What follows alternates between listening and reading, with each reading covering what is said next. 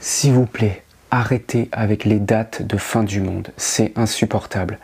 Je vais vous raconter une anecdote euh, très courte. Euh, c'était, je m'en souviens encore comme si c'était hier, c'était le 23 septembre 2015.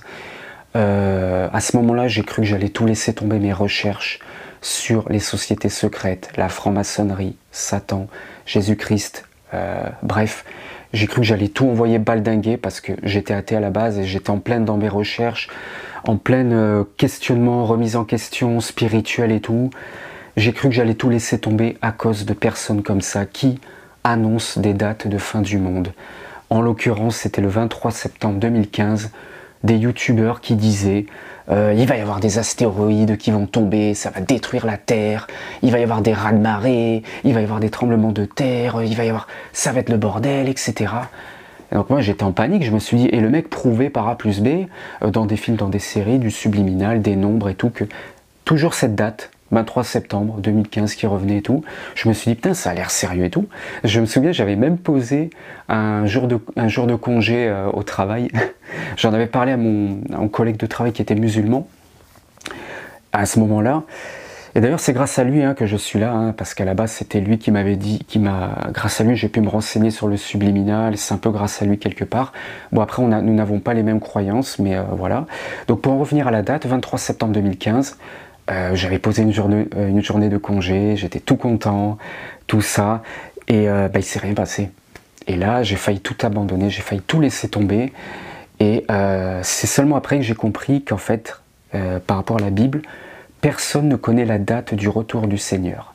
Donc, c'est-à-dire que tous les gens qui donnent des dates de fin du monde sur les réseaux sociaux, et ça existe encore.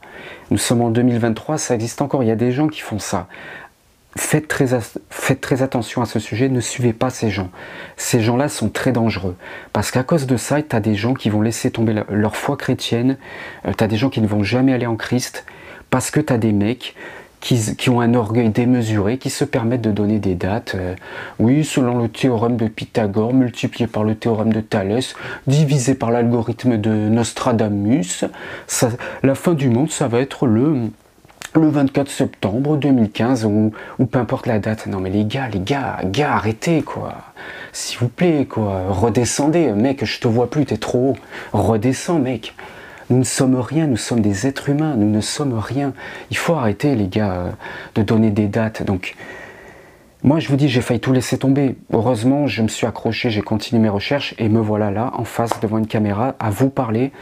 Euh, et euh, en, suivant Jésus-Christ. Mais ces gens-là sont très dangereux, faites très attention. Et comme par hasard, en plus, quand la date est passée, ils suppriment leurs vidéos, ils n'assument même pas leurs erreurs. Ça, ça me gonfle. Bref, j'avais envie de vous partager cette anecdote. Euh, par rapport aux gens qui donnent des dates de fin du monde, faites attention et écoutez, voilà.